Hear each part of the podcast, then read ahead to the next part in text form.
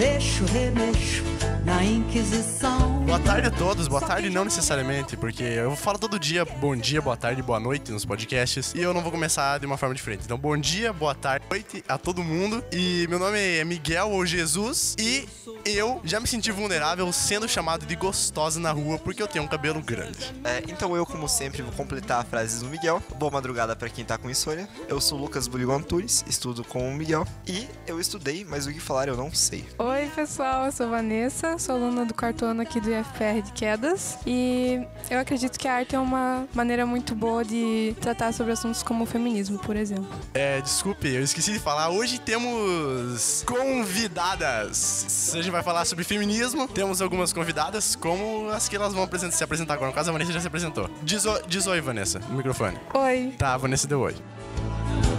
Sou mais macho que E aí galera, aqui é o André Celarino. Quero falar duas coisas. Primeiro, professor João, que os integrantes desse podcast derrubaram hoje, tá? Então você não tá participando porque o Miguel e o Buligon fizeram uma cachorrada com vocês, mas eles fizeram comigo também, mas eu tô aqui, tá? A minha, minha frase, eu vou. Depois eu vou explicar o porquê dela.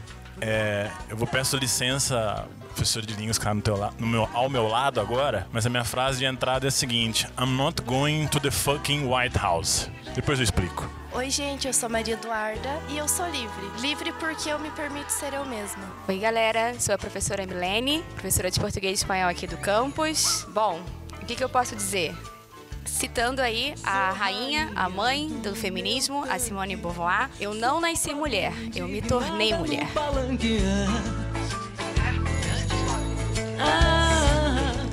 É, então vamos começar. Tema da forma que a gente sempre começa, que é dando uma introdução. Como isso vai ser sobre feminismo, então eu quero que vocês nos digam o que é feminismo. Qual a definição de feminismo? Então, galera, uma definição bem básica do que é feminismo, hein?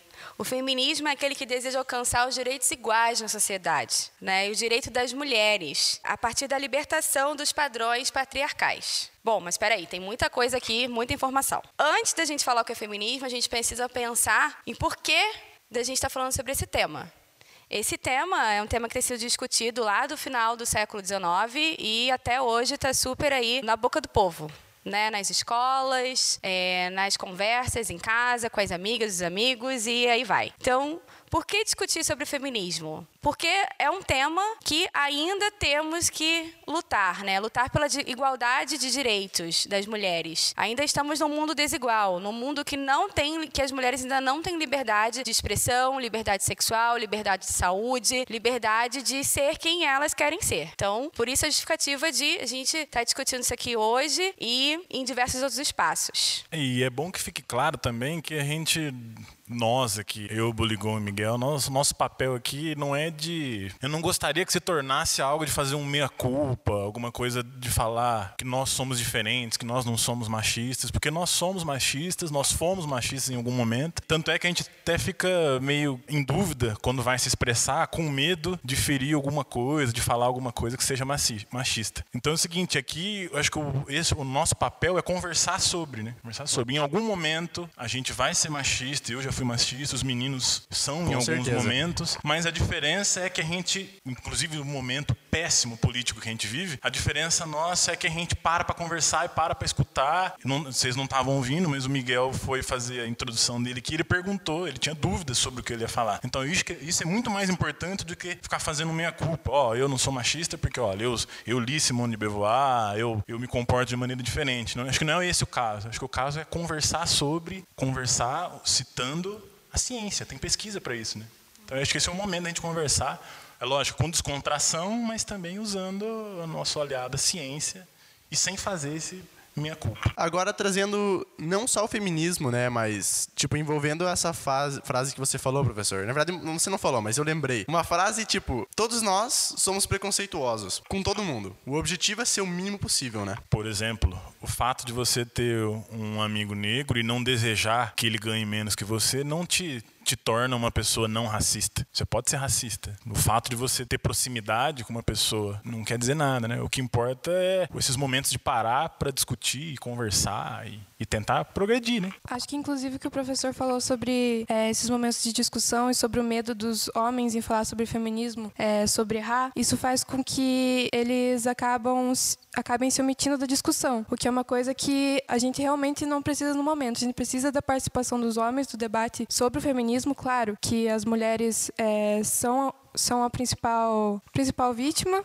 principal porta-voz dessa questão são as mulheres, mas a gente precisa da participação dos homens. Inclusive, isso é uma coisa que esse medo dos homens de falar sobre feminismo é muito incentivado na internet e também pela própria comunidade feminista, uma parte dela, claro. Mais para frente, acho que a professora Milene vai falar um pouco também sobre os tipos de feminismo e nós também vamos falar sobre como nós nos descobrimos feministas e sobre é, todas essas vertentes que nós temos, sobre como o feminismo é uma coisa bem mais complexa do que aquele estereótipo que nós temos. Mas realmente eu acho importante citar que esse debate entre homens e mulheres a respeito do feminismo é necessário. Mais do que necessário, porque quando se fala em feminismo, a identidade do homem ele é ameaçado e ele é, ela é discutida né? Porque quando se fala em dif diferenças, né, entre uma discussão entre fêmea e macho, que é o que parte das diferenças do feminismo, lá quando é discutido no século XIX, tanto o século XIX como o homem de hoje tem uma outra identidade com essa discussão de gênero, né? E o que é esse homem hoje que discute gênero e acompanha e dá força e alimenta o que é uma sociedade contra o machismo, né? Então os homens estão mais do que convidados a pensar sobre essas questões para que a gente consiga é, criar uma sociedade realmente de equidade e igualitária. Existe uma coisa que a Vanessa falou que é que alguns homens têm medo de falar sobre feminismo. Só que eu acho que no, na menor dos casos é medo. Eu acho que muitos homens sentem repúdio e sentem ódio, mas por que que isso acontece? Por que que, o que que tá causando esse sentimento, esse medo, esse repúdio? Por que será? Algum, alguém de vocês tem alguma resposta? Tem alguma coisa para falar sobre isso? Algo que eu, que eu pensei, que você falou no começo, agora eu tô, vou te usar exemplo pra, pra quase tudo aqui, tá? Com o teu cabelo. Por exemplo, quem mexeu com você, supondo que essa pessoa que mexeu com você, bom, estivesse mexendo com você, o que que ela usou para tentar te diminuir? Ela te chamou de gostosa. Tipo, ele não te chamou de outro qualquer. Como se chamar como se uma mulher fosse bonita e você chamasse isso dela na rua com força, com raiva, isso fosse diminuir ela. Mas quem te chamou de gostosa fez com esse objetivo. Né? Então a gente precisa parar para pensar que é uma questão de gênero e o homem faz parte desse discurso, inclusive é, quando a gente quer diminuir um outro homem. Né? Por exemplo, eu já falei isso uma vez num outro projeto aqui que eu fui jogar bola e o meu cabelo estava grande e eu coloquei uma tiara. E instantaneamente eu passei a ser chamado de São Paulino, que é outra associação que se faz com a torcida de São Paulo, que também não tem cabimento nenhum. Mas imediatamente na hora eu pensei, caramba, o jeito que a pessoa tem, ela acha que ela tá tirando sarro de mim, porque ela tá me chamando de, de gay. Eu falei assim, pra mim não é um xingamento.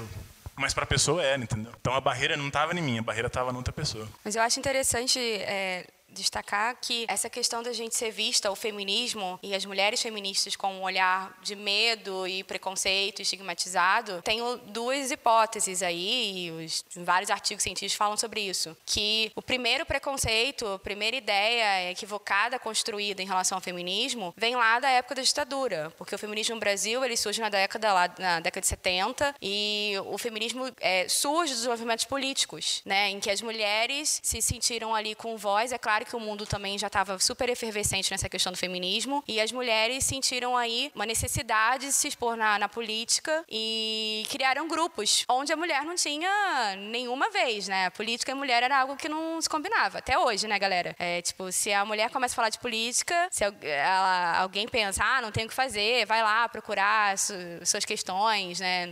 Não é o que você tem que ficar falando aqui. E a gente sabe que, que esse momento do Brasil da ditadura tem várias interpretações equivocadas, né? De como, por exemplo, é, as mulheres associadas aos grupos eram é, mulheres, claro, associadas ao marxismo e etc. E a gente sabe o que, que significa ser marxista hoje no nosso país. Até hoje, esse estigma tem diversos estudos na linguística, na área da análise do discurso, que fala como a nossa sociedade recebe a palavra marxismo e derivados de forma muito complicada Tá? Afinal de contas, vocês três aqui são resultado de uma fraquejada dos pais de vocês, não é mesmo? Ai, meu Deus. Não tenho nem que comentar sobre isso, gente.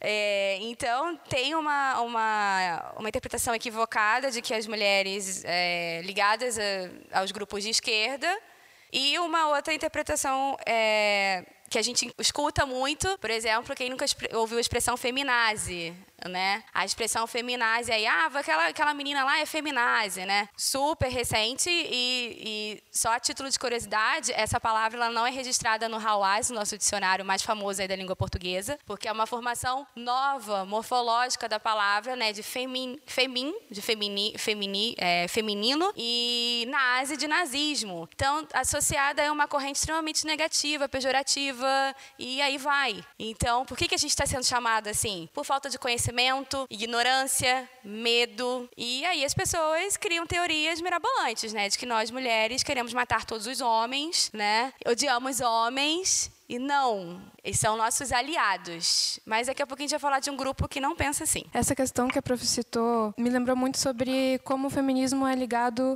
à questão partidária e política no nosso país, principalmente hoje em dia. É muito difícil essa questão, muito delicada, inclusive eu tô com bastante medo de falar sobre ela, mas é, quando a gente fala sobre feminismo, eu acredito, minha própria opinião, significa, é, na minha concepção, eu acredito que o feminismo, para que ele fosse mais aceito por todos, ele devia ser um movimento é, apartidário, porque ele não ia guardar esses estigmas. Mas ele não tem como, como ser apartidário. É, inclusive, hoje em dia, ele tem sim uma, uma inclinação para a esquerda no nosso país e isso é uma coisa muito séria, porque o pessoal, muita gente acaba confundindo pautas que os, os lados, digamos assim, políticos dentro do Brasil defendem com a própria ideologia das pessoas, ou seja, se você é feminista, você auto automaticamente é de esquerda, sabe? Ou se você é algo do tipo, por exemplo, né? Então, isso é uma questão muito delicada e é uma questão que tem que ser mudada, eu acredito, hoje em dia, para que a gente comece a pensar no feminismo não com, com esse viés, apesar dele ter sim uma inclinação. Mas mais para frente a professora vai citar sobre um trabalho da Chimamanda, né? É, Sejamos todos feministas, e acho que essa questão pode ser ligada com essa questão partidária também, no sentido sentido de que é, nós devemos todos ser feministas e que isso não devia ser ligado à questão partidária tão rigidamente assim e carregando todo esse estigma.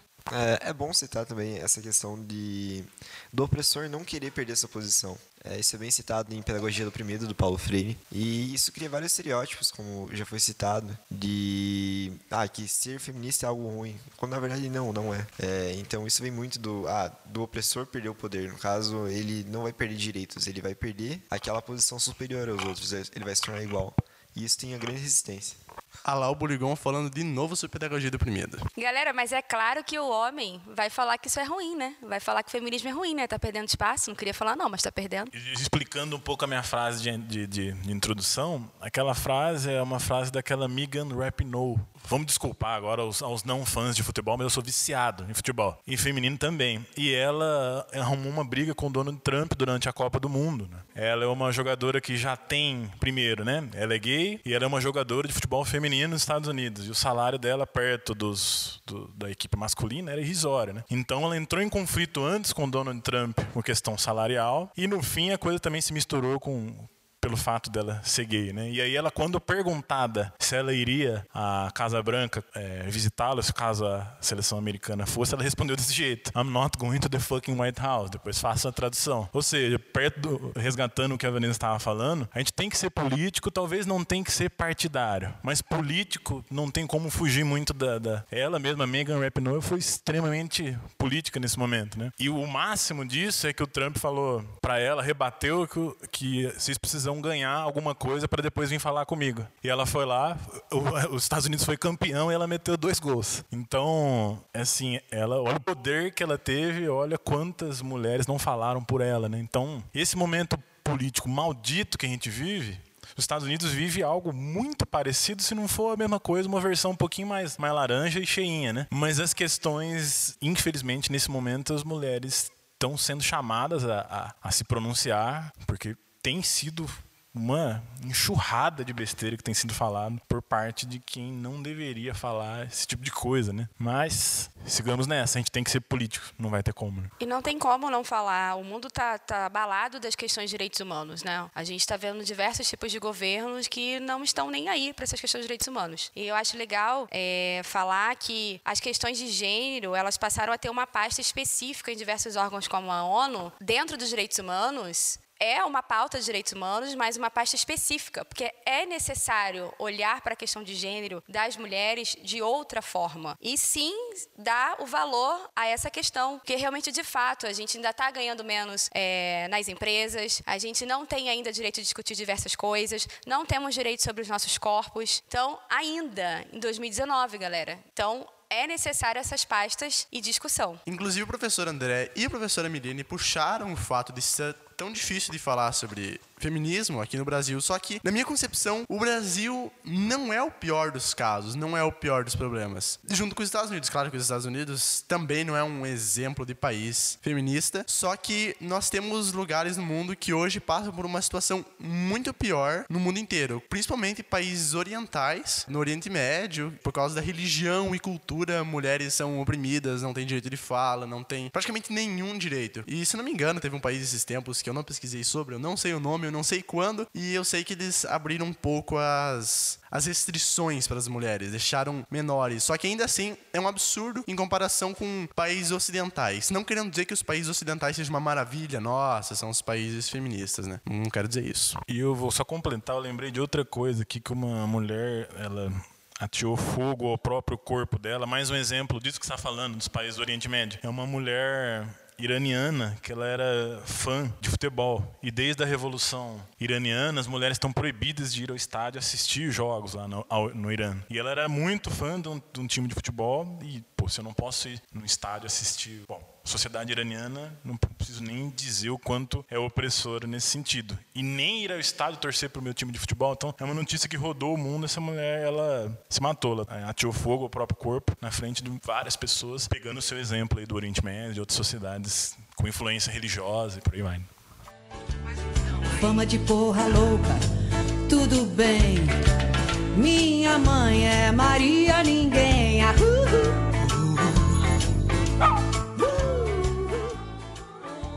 Mas é legal também a gente pensar em como é que os países é, lidam com essas questões de gênero e como é uma questão extremamente cultural, né? Assim como os grupos feministas em diversos lugares do mundo, que têm diversas concepções, diversas bases filosóficas, diversas bases políticas. Tem um grupo que eu separei para a gente falar hoje, que é o Femin. Não sei se alguém já ouviu falar. Esse grupo é um grupo ucraniano em que tem uma fama muito negativa nos movimentos feministas e muito dada porque tá, esse grupo é muito acusado de racismo e segregação, mas como assim? É um grupo feminista em que deveria acolher as mulheres? Pois é, mas quem colocar aí no Google vai encontrar diversas críticas, porque esse grupo ele é um grupo é, extremo em relação ao feminismo. E aí também vem toda uma confusão de que pensar que todos os grupos pensam com a mesma base, com as mesmas atitudes. Mas não, estamos aqui em três meninas hoje, eu e mais duas. E com certeza elas têm concepções feministas completamente diferentes que a minha, que a minha. Claro, por conta cultura local, né, cultura regional, cultura do país e aí vai, né? A cultura de dentro de casa, que é algo que nos constitui demais, principalmente nós mulheres, que tem já uma cultura bem patriarcal e já pré-determinada pra gente quando a gente nasce, né? É uma pré-determinação de genitália, é o que eu costumo dizer, né? Nascemos meninas, então nós já temos um destino próprio. E eu acho que nós três aqui, quem conhece a gente já, já deu para ver que a gente não está muito satisfeita com esse destino, né? Vamos fazer o nosso próprio destino. E esse Femin, ele, é, ele tem uma, uma questão bem interessante. Se alguém for lá no Google colocar a página, vocês vão encontrar uma, a primeira informação sobre o grupo, em que elas querem minar as fundações do mundo patriarcal através do intelecto, do sexo, da agilidade, promover a desordem e trazer a neurose para o mundo dos homens. Forte, né, galera? Bem forte. Que neurose é essa? Eu fiquei pensando a noite toda. Que neurose vai trazer para o mundo dos homens? E aí, alguém tem alguma dica? Putz. Tem um pezinho no punk essa última frase aí. Super, super. E elas só aceitam mulheres brancas e loiras e com estereótipos europeus no seu grupo. É um grupo da Ucrânia, né? E as mulheres que não têm esse estereótipo, elas não aceitam. Inclusive, elas, é, as mulheres precisam fazer uma iniciação para entrar nesse grupo. Então não tem um pezinho no punk. Retiro o que eu disse. Retira? Então tá bom. E aí elas são dão uma base do feminismo que é o feminismo essencialista, em que elas têm como premissa é, ser melhores do que os homens e aniquilar os homens das práticas sociais. Ou seja, reverter ou subverter a lógica patriarcal para elas. Como assim? Ah, eu sou o topo agora, eu, mulher, eu sou o topo da cadeia alimentar, não mais os homens, e os homens que se danem. Em bom e tom português, tá? Só que isso causa muitos estigmas negativos. Será que todos nós pensamos dessa forma? Será que todas nós lutamos por essas bases? Eu já digo por mim mesma que não. Eu não quero aniquilar todos os homens da face da terra. Quer dizer, não quero aniquilar nenhum, gente. Não quero aniquilar ninguém. Eu quero que todos vivam em harmonia. E quero ser respeitada por ser mulher. Isso, para mim, é o que mais é, me destina aí na minha trajetória como mulher. Mas é uma base que vem aí na contramão de diversas outras culturas. E hoje o feminismo contemporâneo é essa diversidade de bases. É isso que é muito legal. Essa diversidade, essa pluralidade de pensamentos. É notório que esse grupo, na verdade, ele se distancia bastante da base do feminismo feminismo, porque a base do feminismo é conquistar a igualdade para todas, independente da raça, independente de qualquer outra definição. Então, na verdade, é, eu acho que esse grupo ele chega mais próximo do feminismo mesmo, que é a mulher se sentir superior ao homem e não querer uma igualdade. Sim, é como se a mulher quisesse estar mesmo no lugar do homem, querer oprimir, querer todas as as, os privilégios que ele tem na sociedade. Então, eu acho que esse grupo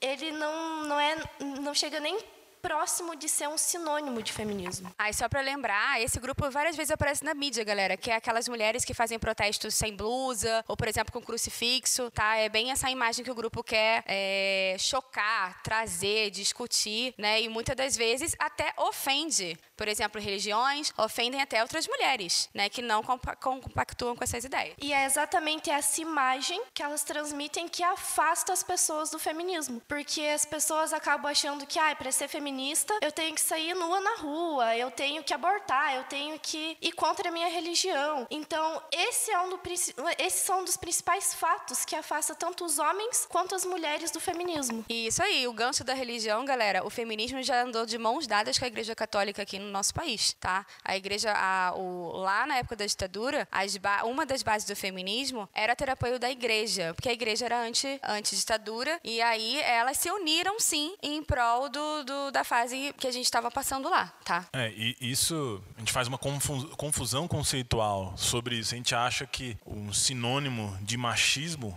é feminismo, né? quando o sinônimo de machismo seria muito mais próximo, pelo que eu estou absorvendo, do feminismo. Né? Então, a gente, eu posso afirmar com um, um grau de certeza alto que 90% das pessoas, se perguntarem um sinônimo, um sinônimo de machismo, vai falar feminismo. As pessoas consideram que isso seria, quando na realidade o antônimo né, de, de feminismo não existe. Né? O que tem o antônimo de machismo seria o feminismo, né? E o que é o que muitas pessoas confundem, que a própria Duda falou, né? Que as pessoas acham que as feministas são apenas como se fosse daquele grupo que a professora acabou de falar, dos femens, não é? Então acaba afastando, acaba afastando a agregação ao grupo do, do feminismo em geral, né? E dentro ainda do, desses grupos de feminismo, feminismo, ainda tem um movimento que eu acho bastante interessante, dois na verdade, que é o movimento antifeminista. Alguém já ouviu falar? Sim, inclusive eu já participei antes de ser feminista. Eu me considerava antifeminista. Por quê? Agora fiquei curiosa. Primeiramente porque eu não conhecia o movimento feminista. Então, na minha ideia era totalmente isso mesmo, que as mulheres eram todas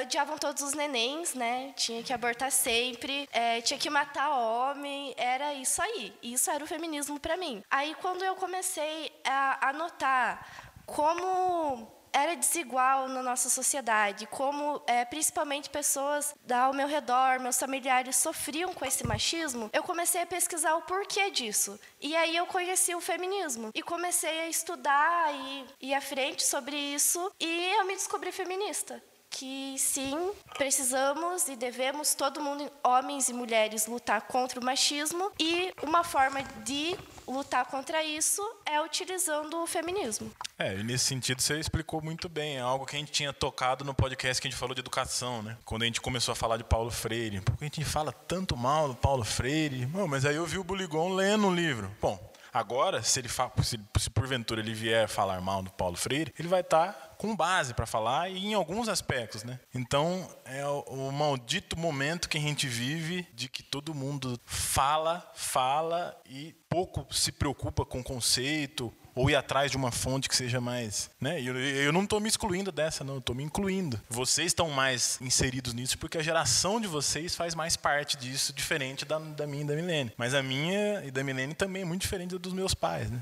Nós já comentávamos antes de começar o podcast sobre essa questão de ter um embasamento sobre as coisas que é, nós discutimos, sobre debates políticos, seja debates é, a respeito de ideologias, a respeito de tópicos, pautas, etc. Isso era uma coisa que me detinha, inclusive, antes antes de eu me, me encontrar como feminista, porque eu realmente achava que eu precisava ter um estudo muito maior a respeito do que é o feminismo. Precisava ler autoras feministas, é, saber exatamente sobre toda a história do feminismo no Brasil, fora dele, e como que estavam é, os movimentos feministas no Brasil atualmente, etc. Mas não é exatamente esse o ponto. O ponto de quem sabe sobre cada um desses detalhes são pessoas realmente dedicadas a essa luta e que utilizam tipo a maioria do tempo da vida delas para lutar a respeito dessa causa, o que é algo muito respeitoso, muito válido, inclusive. É, é, mas nós, pessoas diferentes, temos ambições diferentes. Então, o que a gente pode utilizar é das informações que essas pessoas que estão lutando realmente à frente dessa causa, é, para que a gente possa usar essas informações no nosso dia a dia e propagar, sim, a mensagem do feminismo, que seria equidade de gêneros e etc. Então, essa questão do academicismo, eu acho muito importante que o professor citou, é, sobre o embasamento. E muito se fala hoje em dia, principalmente nos debates políticos, meias verdades e verdades que elas são peneiradas. Então, o que a gente tem é uma informação muito maior embaixo e na ponta do iceberg a gente tem apenas, por exemplo, é, um fato isolado ou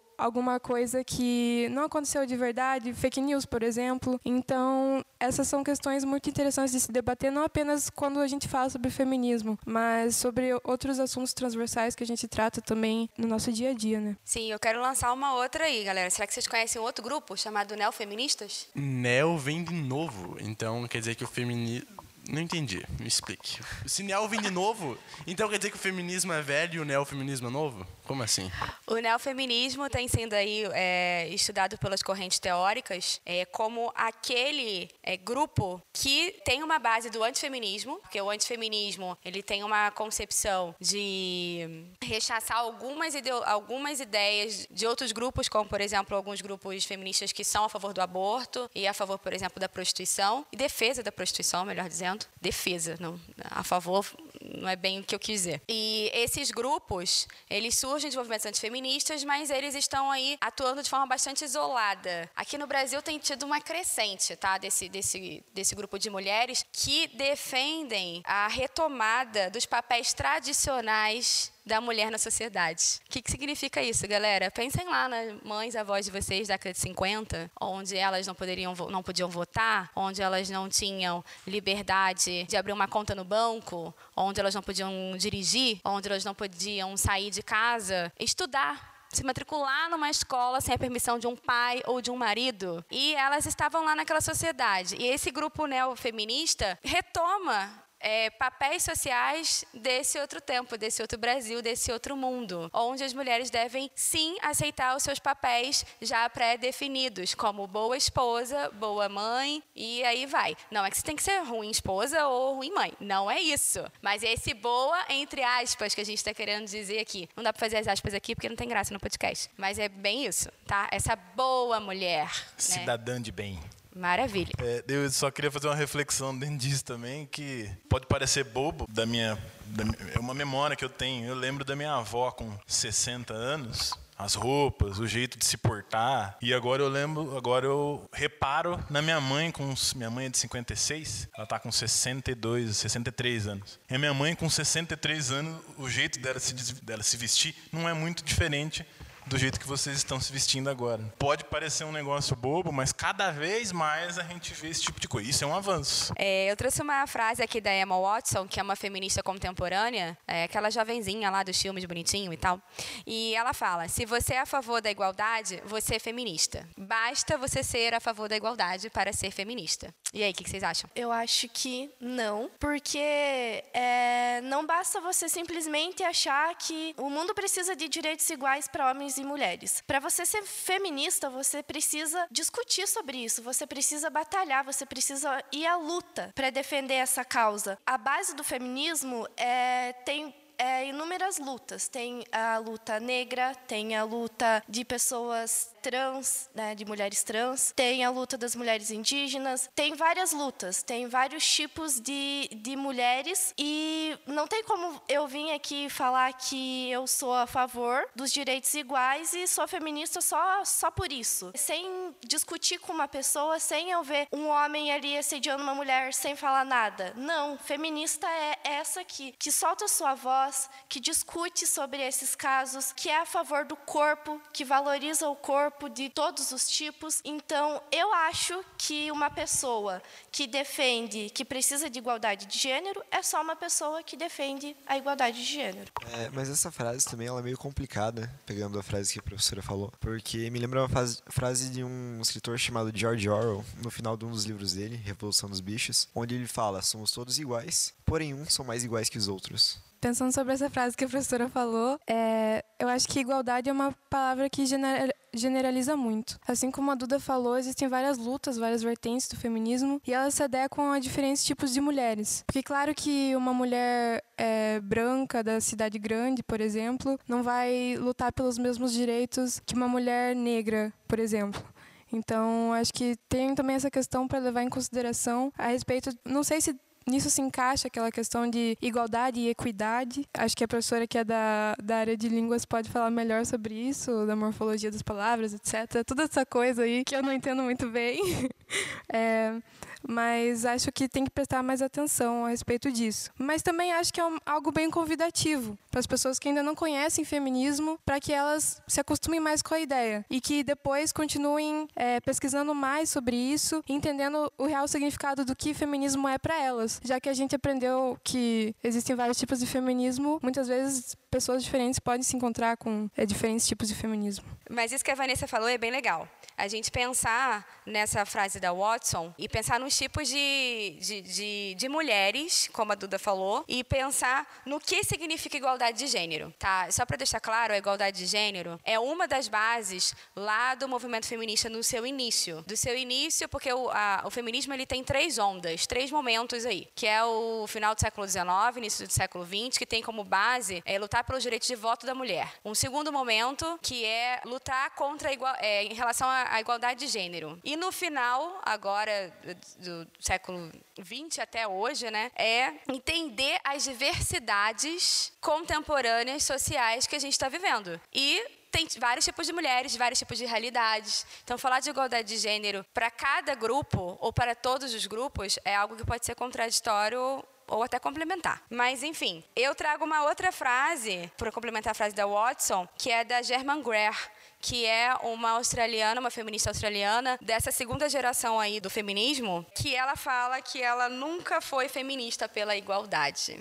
Por que será que ela fala isso? Eu vou riscar. Se eu tiver errado, os meninos vão cortar. Não Por... vou cortar. Muito obrigado, Miguel. Porque eu acho que não é uma questão de ser. Lá vou eu, eu sou homem dos exemplos esdrúxulos. Vou, vou com mais um exemplo esdrúxulo. Acho que quando fala em igualdade, Talvez a Emma Watson quisesse dizer isso, mas a gente interpretou de outras maneiras. Não é que. Vou puxar para um exemplo que depois eu vou falar de uma de existência de uma geografia feminista, de aprisionamento do espaço. Mas o meu exemplo é o seguinte, no que diz a, a igualdade. Não é que a mulher quer ir, por exemplo, a um campo de futebol trajada como um homem, tomar cerveja e falar as mesmas besteiras que o homem. Ela quer ir do jeito dela, com a roupa dela, com o linguajar dela, com o arcabouço cultural dela, ir a um campo de futebol sem ser chamada de gostosa ou de coisas muito piores. Eu acho que é mais nesse sentido. Bingo, é bem isso. Essa é a resposta certa. Ah, então não edita nada. Deixa isso aí, Miguel. Para que eu vou editar. A Greer fala que ela não luta, é, nunca foi feminista pela igualdade, porque ela quer, ela luta pela rejeição dessa sociedade patriarcal. Que é bem isso que o André falou. O campo de futebol, eu acho perfeito. A galera sabe que eu odeio futebol, mas eu vou ter que pegar esse gancho. O campo de futebol é um lugar perfeito, porque é uma prática social extremamente masculina. Agora a gente está tendo um movimento das mulheres quererem participar. Não que elas não quisessem antes, tá? Só que elas não tinham voz, muitas das vezes, de nem ir, muito menos falar sobre o jogo. Né? Então, é, a gente sabe do ambiente bem masculino e muito tóxico dentro de um campo de futebol de uma masculinidade tóxica, de, por exemplo, homens lá, sei lá, denegrindo imagens, né? A gente vê isso, por exemplo, já vimos casos de, de a torcida denegrir, por exemplo, jogadores negros, de não confiar, por exemplo, no futebol feminino. A gente teve o exemplo da, da Copa passada, né, com as mulheres, em que a gente não teve espaço nenhum na mídia. A gente não teve espaço, né, galera? Não teve, é. em relação à Copa masculina. Aí a gente entra na questão socioeconômica também, né? Você chega um Neymar fala, ah, de repente chega a Nike com um contrato de 10 milhões para ele por ano. Chega a Megan Rapinoe, que tá um puta de um discurso. Não chega um patrocinador para ela, uma marca, nem nada. Então tem essa questão, né?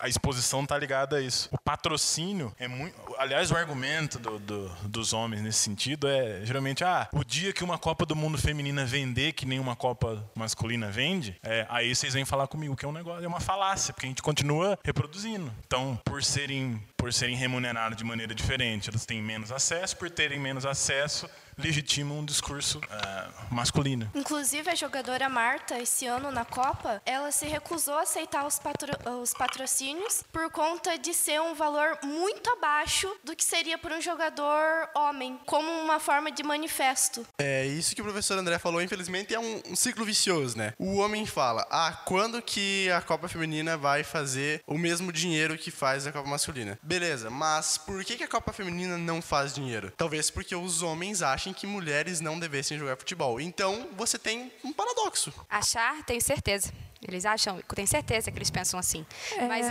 só para complementar o pensamento da Greer, então ela fala, ah, essa igualdade está dentro de um padrão. E esse padrão é o que a gente quer subverter. Porque se a gente trabalha com essa lógica do padrão do homem, a gente não vai conseguir colocar a mulher no mundo com a sua voz. E sim, sempre com o padrão e com a voz do homem. Com essa lógica do homem pensar, do homem valorizar e etc. Então, essa é a chave do pensamento feminista. Essa voz, né, dada por nós mesmos. E não a voz construída ou constituída por um homem, pelo padrão patriarcal. Só para me corrigir anteriormente, eu acabei falando sobre igualdade é, no quesito de como o feminismo trata os diferentes tipos de mulheres. Mas acho que a respeito da igualdade de gênero, é, nós não queremos ser um outro tipo de homem. A gente não quer ser um espelho do homem, não quer ser um outro tipo de homem propriamente dito. A gente quer ser nós mulheres. Nós mulheres do jeito que nós somos, porque todo, todo momento a gente está passando por construções e desconstruções, onde a gente muda a nossa maneira de pensar, é, a nossa maneira de encarar o mundo. E, inclusive, isso é um, um dos porquês eu não tenho mais vergonha de falar que eu já não era feminista e eu também não tenho mais vergonha de falar que eu sou feminista, porque nós estamos em constante mudança e é isso aí. Nós não queremos ser um outro tipo de homem. Nós queremos ser nós mesmas com as nossas vozes e com os nossos porquês. Reformulando o que a galera perguntou lá no início, o que é feminismo? Feminismo, eu estou trazendo essa concepção como trabalho, todo mundo sabe aqui que eu trabalho com gênero, e também com posição como mulher, de que o feminismo é a nossa libertação em relação ao patriarcado. Vou puxar um negócio que eu falei rapidamente. Existe uma corrente da geografia, aliás, existe corrente de geografia para tudo, geografia do amor, enfim. A que eu vou falar aqui é a geografia feminista. Vou falar bem rápido, na que ela cria espaços de confinamento e constrangimento. O que, eu quero dizer com isso? Hoje, cada vez menos, num país como o Brasil, mas ainda, é lógico que existem espaços de constrangimento para a mulher. Mas eu quero puxar, por exemplo, que a cidade, mesmo tendo espaços públicos, existem espaços que a mulher não é bem-vinda.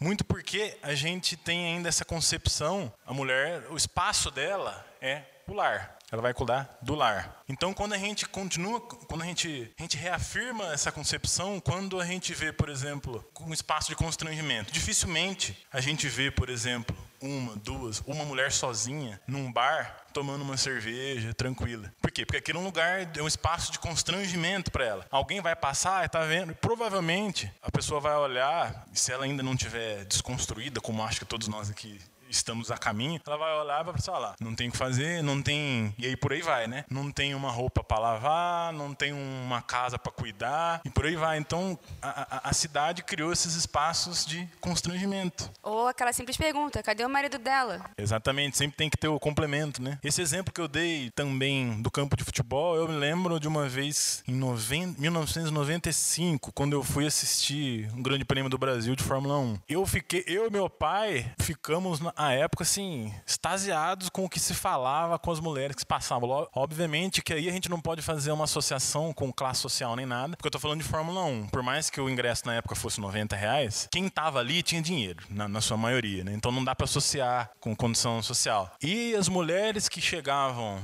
e passavam por baixo lá na arquibancada, o que se falava para elas ali era um negócio de constranger. Então, quando eu vi esse Inclusive, isso que eu estou falando é de um artigo do pessoal da Unifal, na Federal de Alfenas, que trabalha esse, essa parte da geografia. Então, quando eu vi isso, espaços de confinamento e constrangimento, eu falei assim, cara, faz, faz muito sentido, né? Por exemplo, o Ibirapuera. Vamos pegar um lugar bem assim, que se diz desconstruído. Vamos pegar um Ibirapuera, uma mulher que está lá com skate ou em algum lugar fazendo um Cooper, correndo com uma roupa que seja considerada um pouco mais curta do que a sociedade considera. Provavelmente ela vai se deparar com Mm. Olhada, diferente, dependendo do, do, nível da pessoa, com uma aproximação, com um assédio. Então, esse trabalho me chamou bastante atenção. Mas esse trabalho tem tudo a ver com o que a gente está discutindo aqui, que é a cultura patriarcal, né? Tem tudo a ver. O que é cultura patriarcal? É a cultura de que o homem, ele possui poder e privilégio. Acho que aqui não, ninguém tem dúvida de que o homem possui poder e privilégio, né? Ninguém. O homem, ele não precisa, é, quando ele nasce, ele não precisa se autoafirmar, né? Ele não precisa é, quando você chega num local, se um homem fala alguma coisa, todo mundo para para ouvir. Se a mulher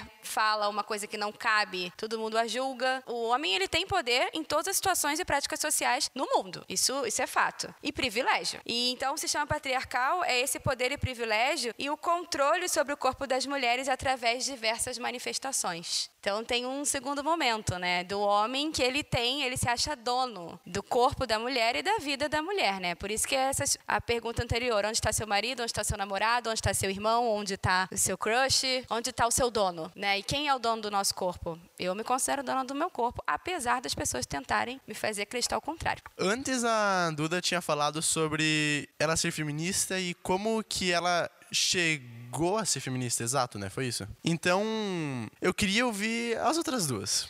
Como que vocês descobriram feministas? E por que vocês são feministas? Vocês se consideram feministas? Sim, não? Dissertem sobre. Acredito que pela minha fala durante todo o podcast já ficou meio implícito que sou sim feminista, me considero feminista. E essa minha descoberta como feminista se intersecta também com a minha descoberta é, no mundo acadêmico através da minha iniciação científica, que eu fui bolsista é, de um projeto aqui da escola de direitos humanos que tratava sobre igualdade de gênero. E nele a gente fez um coletivo de meninas aqui dentro do instituto onde nós discutimos é, questões de gênero. E foi aí que foi aí que começou o debate sobre essas questões mais ativamente na minha vida, já tinha tido contato com, com esse tipo de pauta e foi também em um evento onde eu apresentei esse trabalho. Inicialmente, nós definíamos o nosso trabalho como não feminista. Era um espaço de discussão de gênero, mas não feminista. Foi, curiosamente, num, numa apresentação de um trabalho em um evento científico no CEPIM que uma avaliadora me questionou sobre isso. Se vocês estão lutando sobre, pela igualdade de gênero, se vocês estão falando sobre questões de gênero, isso não é ser feminista? E aí aí foi aí onde eu me reposicionei também e, me, e olhei para fora, assim. Eu deixei a Vanessa lá no cantinho, fui para trás, assim, e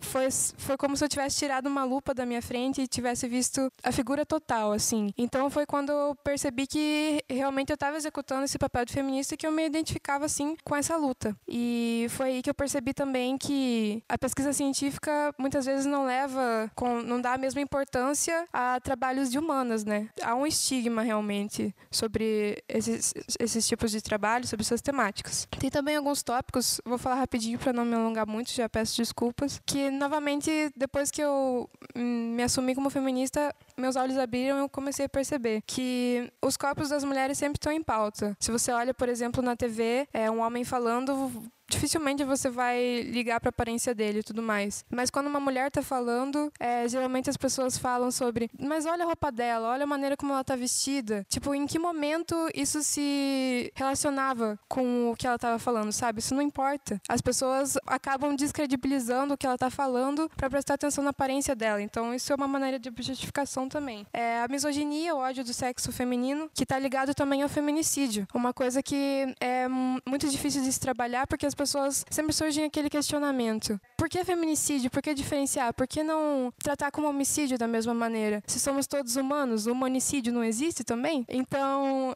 é, eu gostaria de falar um pouquinho sobre isso. Por que feminicídio? Porque as mortes é, das mulheres, como são tratadas por feminicídio, na maioria das vezes é, acontecem dentro da sua própria casa. Os homens não estão tão sujeitos a serem assassinados dentro da sua própria casa. A maioria dos homicídios é, de homens é feito fora da casa deles. E essa questão de risco da mulher estar tá sujeita a mais violência dentro do próprio lugar onde devia ser o lugar de conforto dela se proteger, isso é realmente alarmante. É, mesmo que os homicídios dos homens que acontecem na rua ou dentro de casa sejam motivados por questões machistas, como por exemplo, quando o homem está dentro de um bar, eles começam a brigar a respeito de masculinidade e um vai lá, por exemplo, e, e através de agressão acaba matando o outro. Isso foi motivado por uma questão machista, mas ele não estava é, submetido a esse tipo de violência na sua própria casa. Então, dentro da própria casa, o homem tem é, essa questão de poder mais evidenciada. Então, a gente tem que sim levar em consideração que as mortes por feminicídio é, acontecem porque as mortes são é, as mortes das mulheres são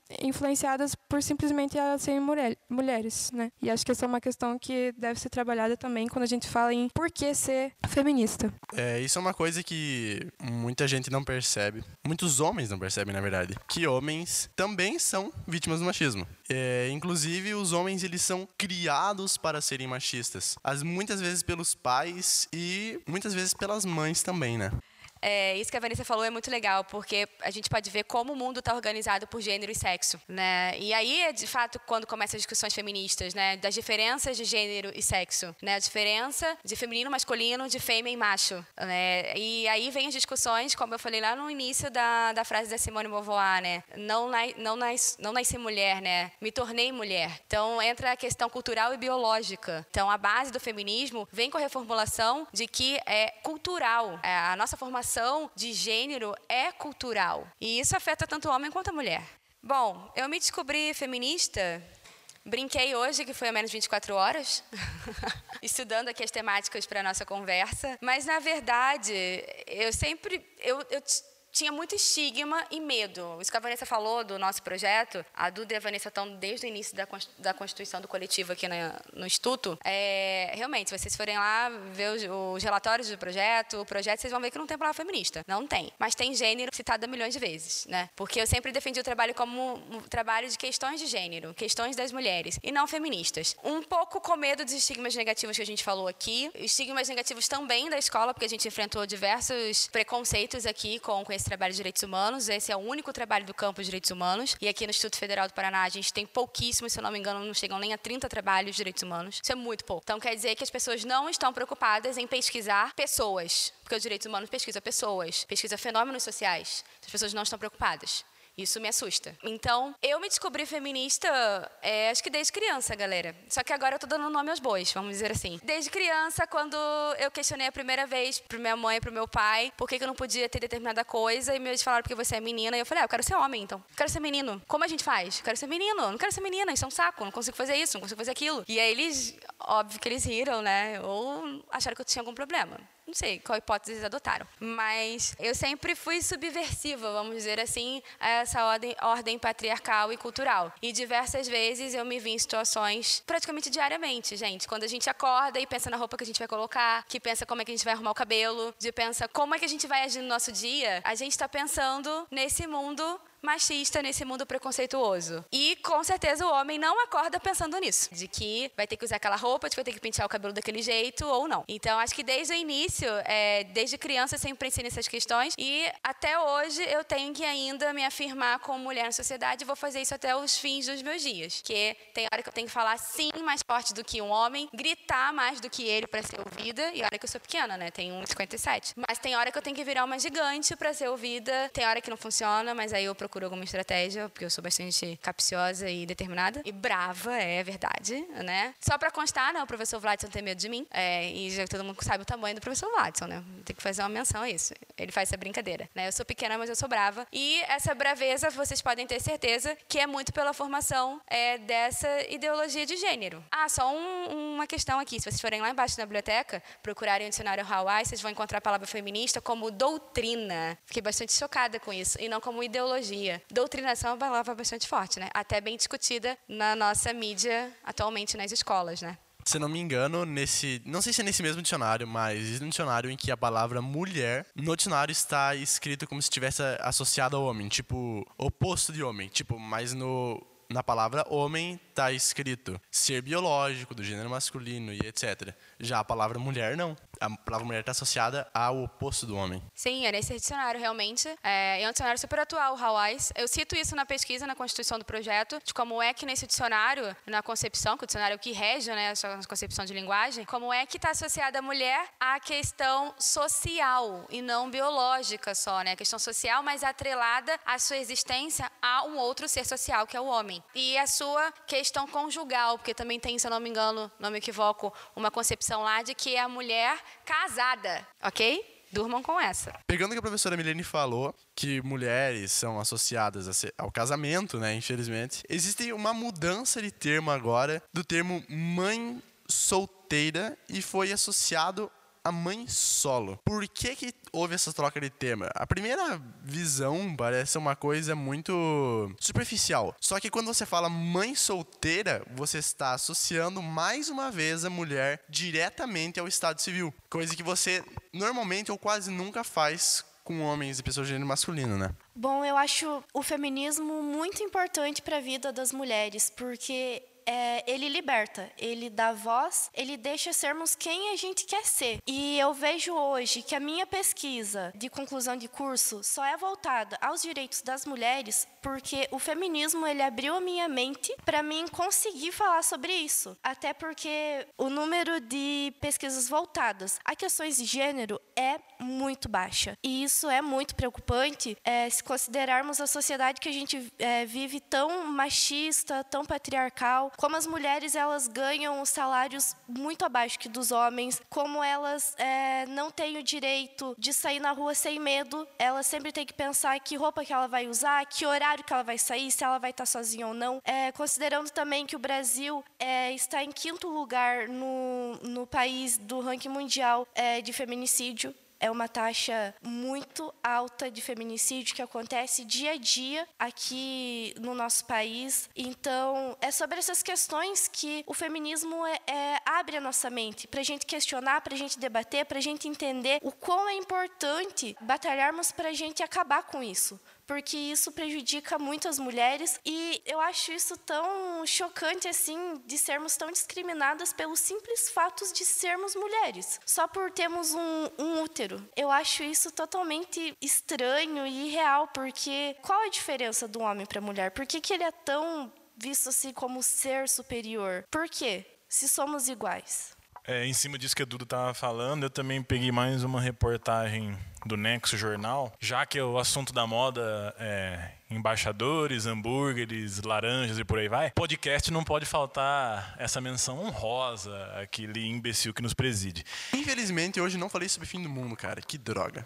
Exato.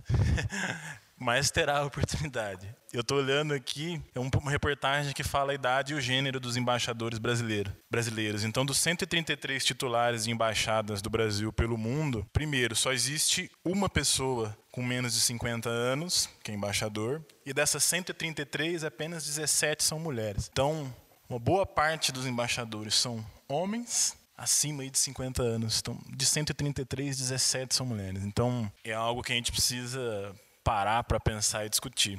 É, eu ia falar, eu não, talvez não seja esse, eu vou criar uma expressão. Eu acho que eu me vendo hoje, eu tenho uma postura feminista, uh, mas eu fui muito influenciado E por isso que eu sempre, quando eu ouço alguém nos corredores falando que ah, não quero fazer universidade, eu não, tô afim, eu sempre me preocupo, porque a universidade, para mim, e o curso especificamente de geografia, uma ciência humana, apesar de que eu sempre trabalhei com geografia física, mas isso para mim foi um marco, porque eu, o tanto de pancada que eu tomei, porque eu entrei ali preparado, fiz minha escola, minha vida inteira em escola pública, ensino médio, fiz um ano de cursinho, fui preparado para ser uma máquina e entrar na, na universidade. E eu fiquei extremamente desapontado comigo mesmo, porque eu não entrei, eu não fui o número um da turma de ciências da Terra de 2004. E eu ficava desapontado. E, e às vezes eu conversando, quem passou em primeiro foi uma, uma menina, inclusive. E eu ficava desapontado na época. Eu falei, não é possível, cara. Eu não sou o primeiro disso aqui. E, e eu fui soltando algumas pérolas. Na, na, universidade a gente encontra pessoas de realidades, de culturas muito diferentes. A cada frase que eu soltava de cunho machista, eu tomava uma invertida no meio e na hora.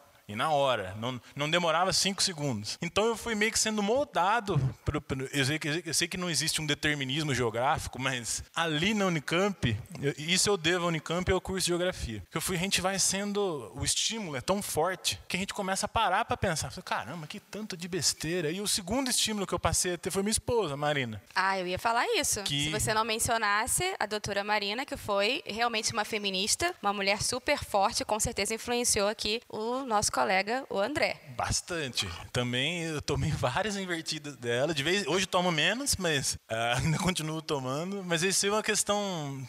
Por isso que a universidade é algo tão brilhante, né? É algo tão e é algo que vocês estão tendo oportunidade no Instituto Federal aqui, né? Tendo fazer uma iniciação científica com isso, ter um grupo disso, a gente discutir disso de maneira aberta. Então aqui é o que eu costumo falar, que vocês estão tendo uma pré-universidade que, cara, se eu tivesse tido isso. E vamos aproveitar, né? Porque cada vez mais as questões de gênero estão sendo retiradas aí da mídia, currículos e etc. Inclusive, a gente tem uma brincadeira, nós linguistas, de que até os gêneros textuais vão sumir em algum momento.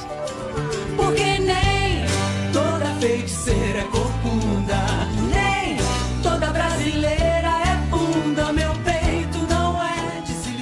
para encerrar da minha parte, então, que os nossos diretores Lucas Buligon e Miguel Larsen já estão aqui falando para cortar, porque estão querendo me censurar, os meninos. A minha dica cultural tinha. Bom, tem uma série de coisas que eu podia falar, mas eu vou ah, primeiro agradecer a presença da professora Milene, da Duda e da Vanessa para nos ensinar um pouco, conversar, bater, bater um papo sobre isso, né? Que eu acho que é interessante. Mais uma vez, eu acho que eu sempre aprendo em cada podcast, nisso não foi diferente, aprendi bastante. Então já já agradeço a presença de vocês aqui. E a minha dica cultural é um livro chamado A Cor Púrpura, é, de uma autora que chama Alice Walker. Curiosamente, virou filme dirigido por um homem, Steven Spielberg. Mas, vamos, vamos falar do livro então. É, o livro é bem interessante, se passa no, no, sul do Texas, com uma mulher negra que vive em todo esse ambiente, agora eu não me lembro se é no Texas ou Mississippi, algum estado do sul extremamente conservador e machista. Então mostra a trajetória dela nesse momento e mostra as dificuldades dela, como ela é vendida também, ela é praticamente vendida para o homem com, com quem ela se casa. Então, quem tiver a oportunidade de, de ler ou assistir o filme, o filme eu confesso que é extremamente superficial. Não sei se é uma relação direta, porque ele foi dirigido pelo Steven Spielberg, por isso ele é superficial. Não sei. Mas o livro eu acho que é muito mais intenso e eu acho que dá muito mais a ideia do que, do que tudo aquilo que a gente conversou aqui hoje. É isso, gente. Obrigado e até a próxima. Bom, agradeço muito pelo convite. Foi a primeira convidada né, do podcast eu e as meninas. Nossa, que honra. Então, a minha dica, é, tem uma, uma, dica de filme, que é o filme da Frida. Vou puxar a sardinha, claro, para o espanhol, né? Frida aí, essa feminista que fez história, marcou seu tempo e marca até hoje, né? O filme é um filme muito delicioso de assistir, se não me engano tem Netflix. É, fala da vida da Frida, fala dessa mulher que era bissexual, não tinha um relacionamento monogâmico, estava à frente com a arte. Só, só elogios a Frida. Me identifico com algumas pautas que ela defendia e outras não, porque o grupo feminista não é homogêneo e sim é diverso, é plural. Também indico o documentário Esse Netflix Feministas, o que elas estavam pensando. É um relato aí de várias pessoas importantes da mídia, principalmente do cenário americano, só que de uma velha guarda feminista, vamos dizer assim, tá? São de mulheres aí na faixa de 60, 70 anos, que foram precursoras com o movimento e lutaram aí com a base do feminismo, da sua identidade de gênero, trabalhando com subjetividade outras correntes teóricas partindo aí da psicanálise, filosofia e aí vai. E outro é o livro que a gente até, tem até aqui na biblioteca, que Sejamos Todos Feministas, da Chimamanda Adichie, que a Chimamanda é uma feminista contemporânea, nigeriana, então muito importante que ela faz uma representação do feminismo negro no mundo. Tem o livro é um relato que também dá a ideia dos pontos que a Chimamanda defende. É um livro bem fininho, bem fácil, em, em 40 minutos você lê o livro. É bem tranquilo, não me olhem com essa cara que é 40 minutos, tá? Vamos ler, galera. Vamos ler, assistir filme, consumir arte, que é o que nos dá esperança nessa vida. É, eu vou indicar o documentário que tem no YouTube, que se chama Quem Matou Eloá. Eloá foi uma menina de 15 anos brasileira que foi morta pelo seu namorado. E a mídia, ela acompanhou tudo isso e acompanhou de uma forma totalmente machista e contribuiu muito para ocorrer essa morte. Então, eu indico, é bem, não é muito longo não, e é bem interessante assisti-lo. Outro documentário que eu também vou indicar, que tem na Netflix, é Absorvendo Tabu, que mostra muito a realidade de outro país, que é a Índia, e como eles veem assim a menstruação como uma forma, um tabu mesmo, como uma coisa nojenta. As mulheres não podem nem entrar nos seus templos para rezar quando elas estão menstruadas. E eu acho muito interessante a gente conhecer a realidade de outros países que não são os nossos. Indico também duas séries, a série Coisa Linda, que é uma série brasileira, e a série As Telefonistas. Ambas séries, elas tratam num tempo antigo e mostra muito a iniciação do feminismo em ambas as séries. São bem descontraídas, é bem interessante assisti-las também. E indico também uma música que se chama Pagu, da Rita Lee e Zélia, que ela é incrível, é sensacional essa música, não tenho nem palavras para falar. Então, escutem e confirmem o que eu digo. Então, eu começar também agradecendo o convite, sempre foi meu sonho participar de um podcast, assim, acho muito chique. Todos nós sabíamos, Vanessa. e eu vou indicar um filme, puxando para essa questão da arte que eu acabei comentando na minha entrada no programa, essa questão da, do cinema como arte também, e como esse filme que eu vou indicar trata sobre o assunto do feminismo de maneiras muitas vezes veladas. É uma coisa que você precisa prestar. É uma coisa, é um filme que ele fica bem explícito, mas existem mais pontos que você pode analisar dentro dele se você prestar mais atenção, algumas metáforas também. É o filme que já foi passado no projeto aqui também da escola, o Cine Debate, é Mad Max Estrada da Fúria. Ele apresenta é, um contexto bem diferente em relação à maneira como o filme trata as mulheres, pensando sobre toda a franquia do Mad Max, né? E também nós temos a personagem Furiosa, que ela é, ela toma a cena assim do personagem principal do, do Max, né? Coloca ele em segundo plano e traz ela assim como uma personagem muito feminista mesmo, mas sem esse estereótipo de personagem feminista dos filmes, que é masculina, que apresenta aspectos masculinos, que não tem nenhum tipo de sentimento, etc. Então acho isso bem interessante que o filme traz. Algumas metáforas também como na cena que as, aparecem as noivas do Immortan Joe, elas aparecem praticamente despidas, é uma cena com muita luz e também com é, cena em câmera lenta, uma, uma fetichização total, assim. E depois disso, o filme vai desconstruindo tudo isso, transformando o papel dessas mulheres dentro do filme. E eu achei isso incrível. E é um filme com muito recurso visual também. As músicas são incríveis e eu adorei. E recomendo aí para todo mundo.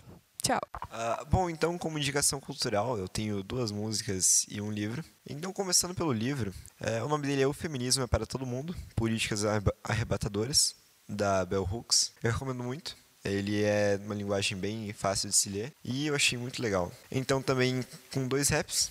É, o primeiro é 1910, que é o ano que realizou-se a primeira Conferência Internacional da Mulher, é, na Dinamarca, onde foi aprovada a criação do Dia Internacional da Mulher.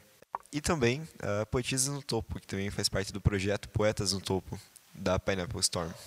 Então era isso, obrigado. E agora, finalizando, eu tenho poucas dicas culturais, tenho apenas dois documentários. Um deles é um documentário que foi trabalhado numa roda de conversa aqui no campus, que é o documentário The Mask You Live In. E um documentário da série explicando, que eu já falei no episódio passado, que é um episódio que eu gostaria de ter abordado, só que não deu tempo, infelizmente, que é o um episódio chamado Por que as mulheres ganham menos? Esse daí é o nome do episódio e por enquanto é isso. por mim e por todos aqui. Esse é o primeiro podcast com a presença de convidados e não é o último, vão ter próximos. Pro quinto episódio, eu acho que eu vou deixar aberto o tema. Vocês podem escolher, podem publicar nas quando esse episódio foi lançado, Podem publicar na postagem. E é isso. Obrigado. Até mais.